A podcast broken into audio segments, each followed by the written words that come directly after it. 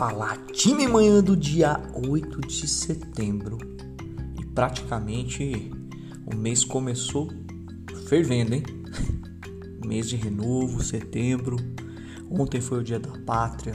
Espero que você tenha orado por nossa nação, independente do que você acredita que é certo ou errado. Ore, ore pelas autoridades, ore pela, por todos aqueles que estão envolvidos no processo de decisão no nosso país especialmente essa semana. E se você recebeu esse áudio de alguém, significa que alguém te ama muito e quer compartilhar princípios da palavra de Deus. E ou você faz parte de um time chamado Global Pharma Services, um time que ajuda pessoas pacientes de doenças raras a conquistar os seus medicamentos. Se o Senhor não edificar a casa, em vão trabalham os que edificam. Deixa eu falar algo muito importante para você hoje, que me veio à mente durante todas as manifestações que aconteceram ontem, tudo aquilo que estava ligado ao desconforto das pessoas que estavam lá ontem. Fato é que nós vivemos frustrados.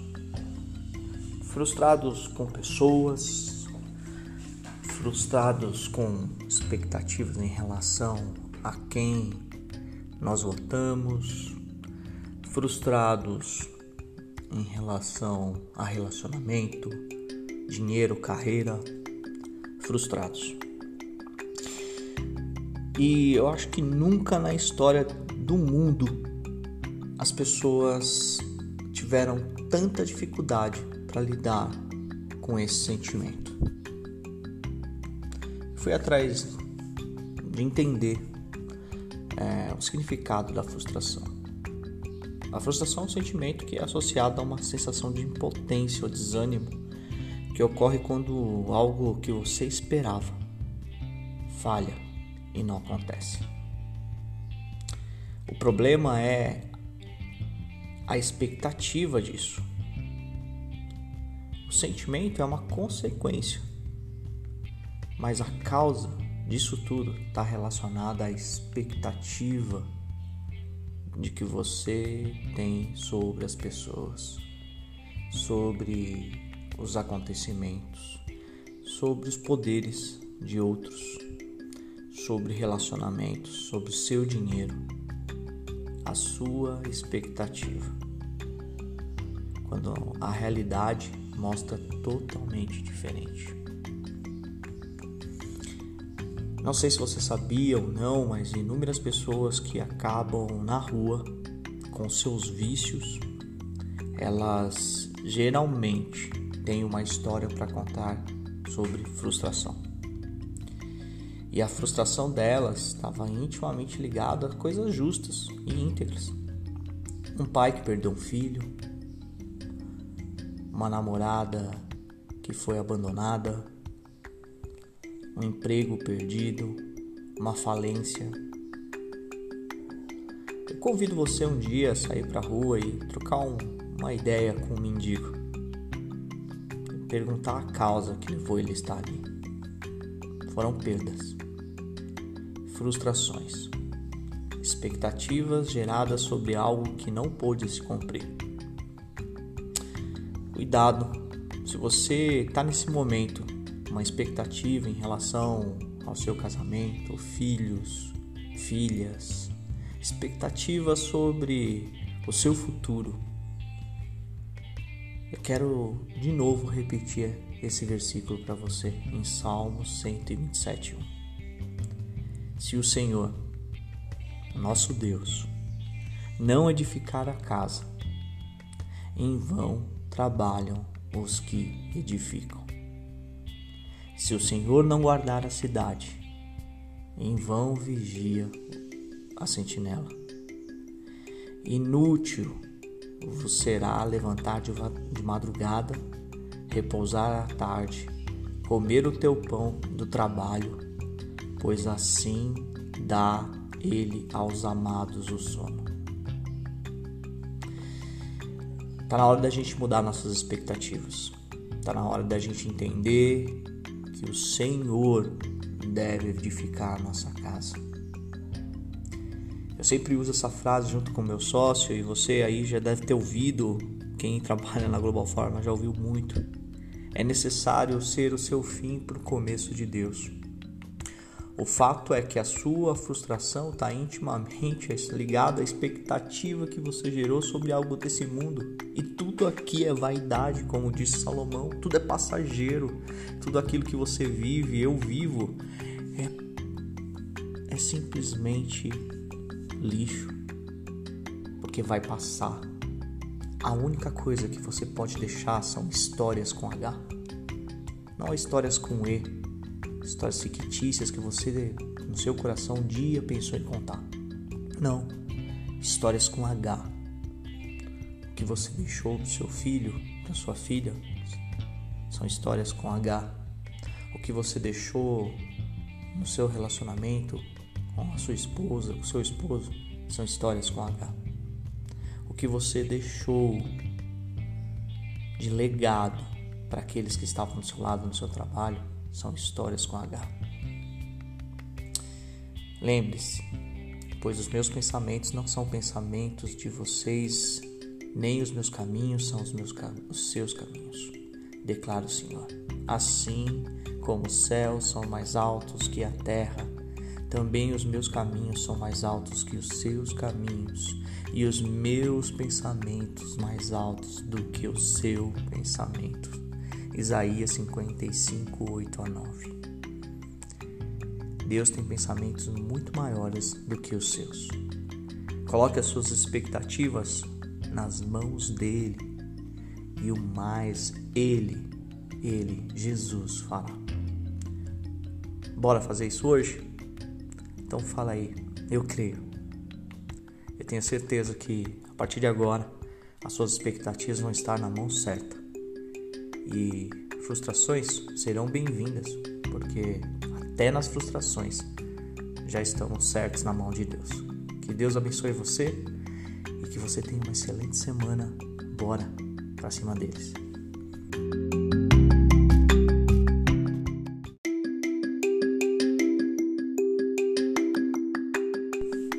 Fala time manhã do dia 9 de setembro se você recebeu esse áudio, significa que alguém te ama muito e quer compartilhar princípios da palavra de Deus que fazem a diferença em suas vidas, ou você faz parte de um time chamado Global Pharma Services, um time de pessoas que ajudam pacientes de doenças raras e crônicas a terem uma vida plena, uma vida abundante.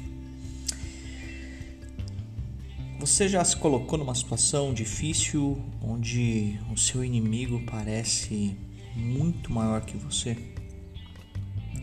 Talvez esse é o seu momento, desemprego, uma doença, alguém que faleceu que era muito importante no seu lar, um filho com problema de drogas, uma filha grávida, um problema que vai além dos seus olhos, algo que está além das suas forças. Eu quero te convocar hoje, te desafiar a entender que o seu fim é o começo de Deus. Então, se você está ouvindo esse áudio e nunca ouviu nenhum dos áudios que nós enviamos, talvez esse foi feito para você. É importante que a gente entenda quando somos fracos, aí é que Deus nos faz fortes. Por isso, é preciso ter algo chamado fé, que é, segundo a Bíblia, acreditar naquilo que não se vê, mas saber que existe. Isso é um desafio para todos, todos, todos que estão à nossa volta. E como disse Jesus em Lucas 18, 27, o que é impossível para os homens é possível para Deus. Toda vez que eu penso numa situação muito difícil, eu lembro da situação de Davi, um pequeno menino que chegou no meio de uma guerra para levar uma amiga para seus irmãos e simplesmente chegou diz lá em Samuel, perguntou: que fará aquele homem que ferir aquele filisteu que está zombrando de Israel? Quem é, pois, aquele incircunciso filisteu para afrontar o Deus vivo? E eu te pergunto: se o tamanho do seu problema é tão grande, quem é que pode resolver senão Deus vivo? O fato é que muitas vezes, quando nós focamos no problema, é evidente que não há solução. Quanto mais meu pensamento é constante, mais o problema se expande. E isso não é uma rima à toa, não. Fato é que quando nós temos problema, o inimigo usa isso a seu favor para fechar e cegar os nossos olhos e ouvidos para esquecer de tudo aquilo que já vivemos com Deus, de todos os milagres que ele já fez por você e por mim, de tudo aquilo que ele pode fazer. Então eu estou aqui para reavivar isso dentro de você. Seja forte e corajoso. Seja forte e corajosa, filho e filha do Rei. Ele te ama muito. Você foi feito de maneira especial. Você pode amá-lo, mas ele te amou primeiro, diz lá em João. Portanto, mantenha o seu pensamento nas coisas que estão acima desse problema e não nessas coisas terrenas. Porque até morrendo você pode ser vencedor em Cristo. Porque a verdade é a seguinte: isso aqui é só uma passagem. Como eu vi recentemente num discurso do dia 7 de setembro, nós somos apenas passageiros, peregrinos, passando por aqui para deixar um bom perfume do que Deus fez em nossas vidas. E esse é o momento de você exalar o bom perfume. Tenha confiança. Deus te ama porque nem altura, nem profundidade, nem qualquer outra coisa na criação é capaz de separar você e eu do amor de Deus que está em Cristo Jesus, nosso Senhor. Romanos 8:39. Eu estou convencido de que chegou a hora de você entender que o seu fim é o início de Deus. Receba essa palavra com amor e carinho de quem já vivenciou isso, não só em palavras, mas em vida. E que Jesus use você hoje para dobrar o seu joelho, clamar pela sua misericórdia e saber que Ele te ama muito, que você é um filho amado. Tenha confiança. Ele vai fazer o que é bom para ti. E isso só será uma história de um incircunciso que caiu por um pequeno menino uma pedra e uma funda. Faz sentido isso? Então, se fizer sentido, diz aí eu creio. Porque Jesus te ama e ele quer a sua salvação. Para cima deles, bora, bora, para cima deles.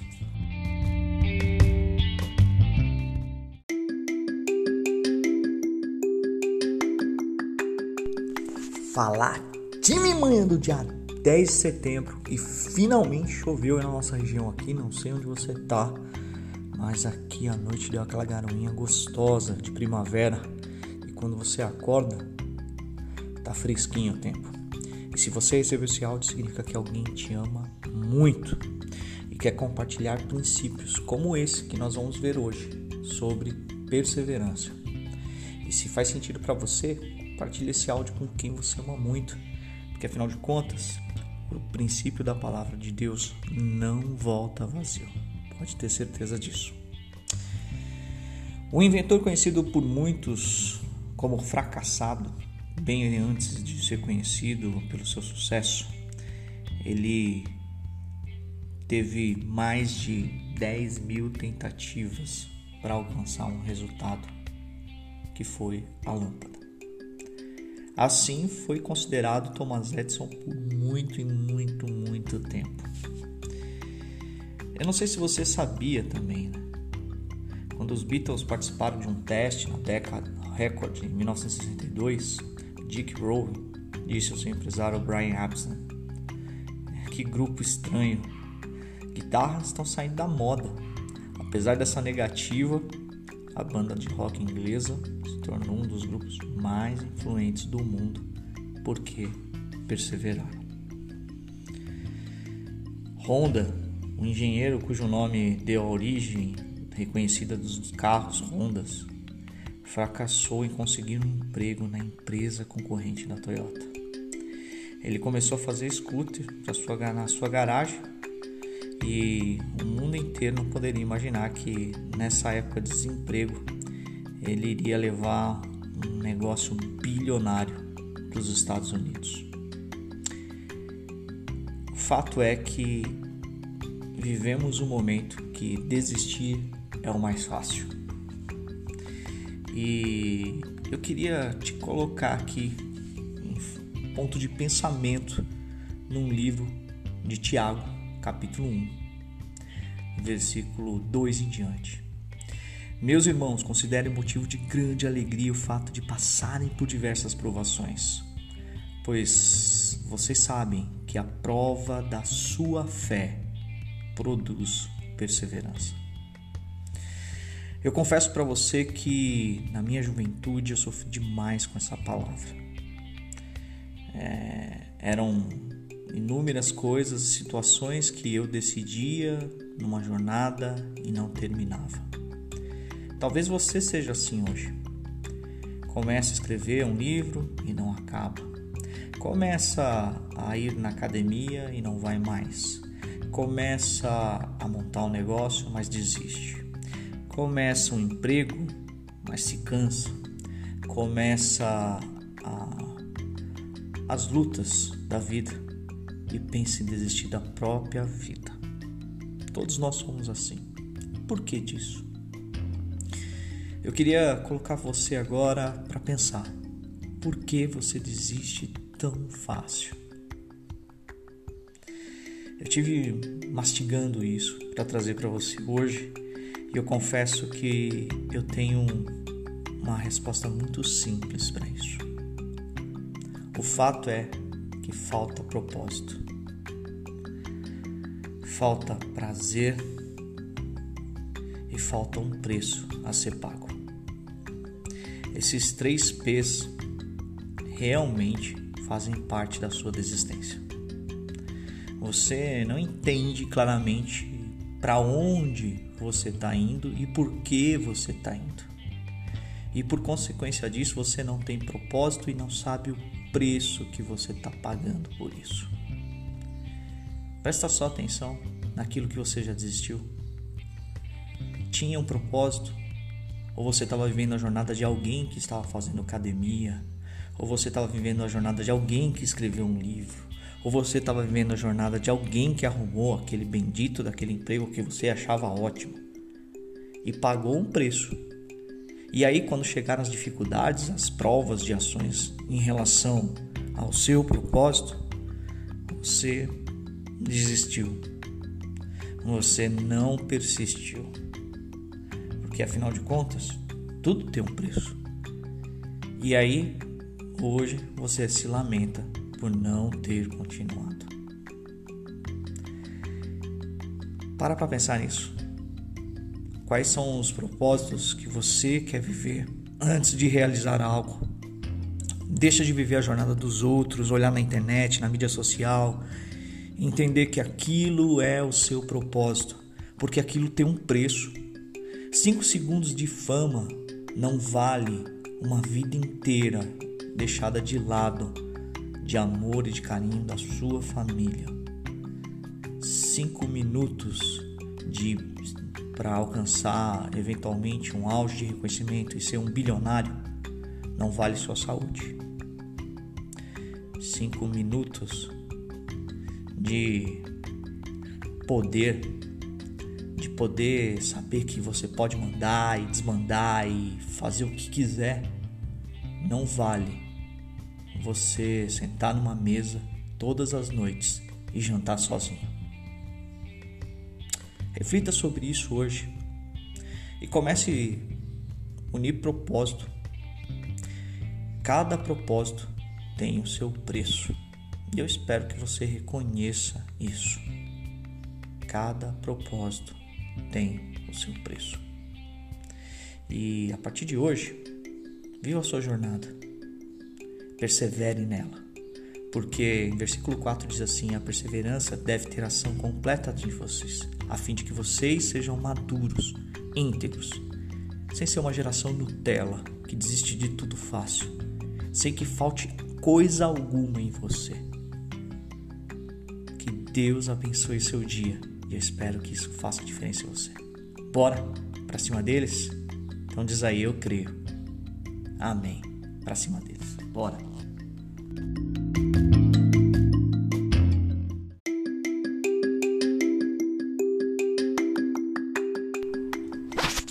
Fala time manhã do dia 13 de setembro. Eu espero que o seu final de semana foi maravilhoso. Com quem quer que você esteja, as coisas que você viveu, o Senhor te trouxe até aqui, Deus te ama demais. E se você recebeu esse áudio, significa que alguém te ama muito, quer compartilhar princípios. Princípios da palavra de Deus que mudam vidas, transformam pessoas. E eu quero hoje falar sobre milagre. Talvez você você está esperando o seu. Talvez você seja uma pessoa que vive esperando o seu milagre. Tá na hora de você entender que não adianta esperar um milagre. Você tem que ser um milagre. Talvez você já ouviu essa frase do Morgan Freeman em um dos filmes que ele já fez. Não basta você esperar um milagre, você tem que ser um milagre. A verdade é que Deus, na sua grande preciosidade, no seu grande amor por nós, nos dá o privilégio da gente estar com Ele no milagre. Eu queria que você fizesse um raciocínio comigo aqui. A maioria dos milagres que Jesus fez sempre teve três fatores em comuns. O primeiro, uma questão de fé. Crer, acreditar que Jesus pode mudar ou que a situação pode ser mudada. E é nesse contexto que eu quero conversar com você. Qual é o tamanho da sua fé? É fácil de você medir. Você vive reclamando quando os problemas vêm? Ou você fala para os problemas do tamanho do seu Deus? Quando as coisas não dão certo da forma que você queria, o que, que você faz? Você culpa os outros? Ou você dobra o seu joelho falando, Senhor, o que eu tenho que aprender sobre isso? Isso identifica o tamanho da sua fé. Quando você precisa de ajuda, você conta com seu bolso, com seus braços, com seu conhecimento, ou você ora falando com Deus, pedindo orientação a Ele, o seu caminho, a tua verdade. A verdade que é sem fé é impossível agradar a Deus, já disse a Bíblia. E eu queria trazer um momento que Maria fez isso sutilmente no primeiro milagre de Jesus. Vai lá, abre tua Bíblia, João capítulo 2, versículo 1 em diante. Três dias depois houve um casamento em Canaã da Galiléia, achando-se ali a mãe de Jesus, Maria. Jesus também foi convidado com seus discípulos para o casamento. E tendo o vinho acabado, a mãe de Jesus lhe disse: eles não têm mais vinho, filho. Mas Jesus disse: Mulher, o que eu tenho contigo? Ainda não é chegada a minha hora. Pausa aqui. Jesus sabia que ele poderia fazer esse milagre. Mas a, a mãe ainda continua. Então ela falou aos serventes: Fazei tudo o que ele vos disser. Maria era uma mulher de fé, acreditava que Jesus podia mudar a situação virou para o servente sem qualquer sem ele dar nenhuma ordem, falou: "Faça tudo o que ele vos disser". Parou para pensar nisso? A gente questiona a Deus todos os momentos. Ó oh, Senhor, tu, será que tu está me ouvindo? Será que o Senhor está ouvindo a minha oração? Ele está te ouvindo, ele é Pai de amor, ele sempre te ouviu. Pode não ser a hora, mas ele sempre te ouviu. E creia, faça tudo o que ele vos disser. Esse é o segundo princípio. Seja humilde, entenda o seu tamanho em relação aos planos de Deus. Você tem fé e precisa de Deus. Esse é o segundo ponto. Porque sem fé é impossível agradar a Deus e sem necessidade, Deus não precisa agir sobre você. Então coloque-se de forma humilde, tenha fé e seja humilde. Mas não parou por aí, né? Estavam ali seis talhas de, de pedra, vasos de pedra, que os judeus usavam para purificações e a cada um levava duas ou três metros, metritas, né? de fundura. Jesus lhes disse: Enche de águas. E eles encheram totalmente. Então lhes determinou: Tirai agora e levai ao mestre da sala. E eles os fizeram. Percebe? Tudo aquilo que Jesus pediu para ser feito foi realizado. E aí, você tem que ser um milagre. Tá na hora de você entender. Tá na hora de você agir. Não basta ter fé, não basta ser humilde, você tem que agir. Oh Senhor, me dê uma posição nova no cargo de emprego. Gostaria de ter uma posição nova, ganhar mais. Mas você fica acordando 9 horas da manhã, 10 horas da manhã, achando que Deus vai dar esse tipo de coisa para você. Ele te deu o privilégio de você agir. Então haja. Ah, Senhor, eu queria tanto que essa enfermidade acabasse, ah, que isso parasse. Mas o que você tem feito? Você foi no médico? Você mudou sua dieta, seu hábito de vida? O que você tem feito? Ó oh, Senhor, eu queria não ter mais problemas com o relacionamento com meu marido tal. E o que você tem feito? Você tem amado seu marido ou a sua esposa? Faz um teste, traz, leva uma flor. Prepara uma jantinha com amor e fala assim: fiz isso por você. Tá na hora da gente deixar o eucentrismo de lado e entender que milagres dependem de Deus, sem dúvida, mas Ele quer de nós ação. É uma questão de fé, humildade e ação. Você, agora e eu temos esse princípio para passar adiante. Tenha fé, Deus pode agir, mas seja humilde dobre seu joelho, converse com Ele, fala o quanto você precisa disso e haja. Haja.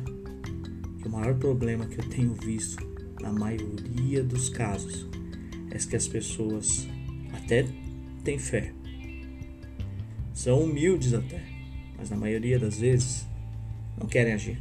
Sabe por quê? Porque dói. Porque dói.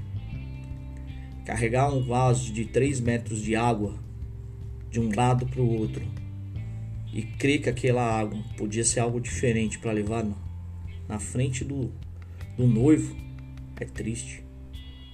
E aí, tendo levado o mestre Sala provada a água transformada em vinho, não sabendo de onde viera, ele disse: Todos costumam pôr o bom vinho, e quando já beberam, fartaram, serve o inferior. Tu, porém, guardaste o bom vinho até agora. Você quer viver um milagre?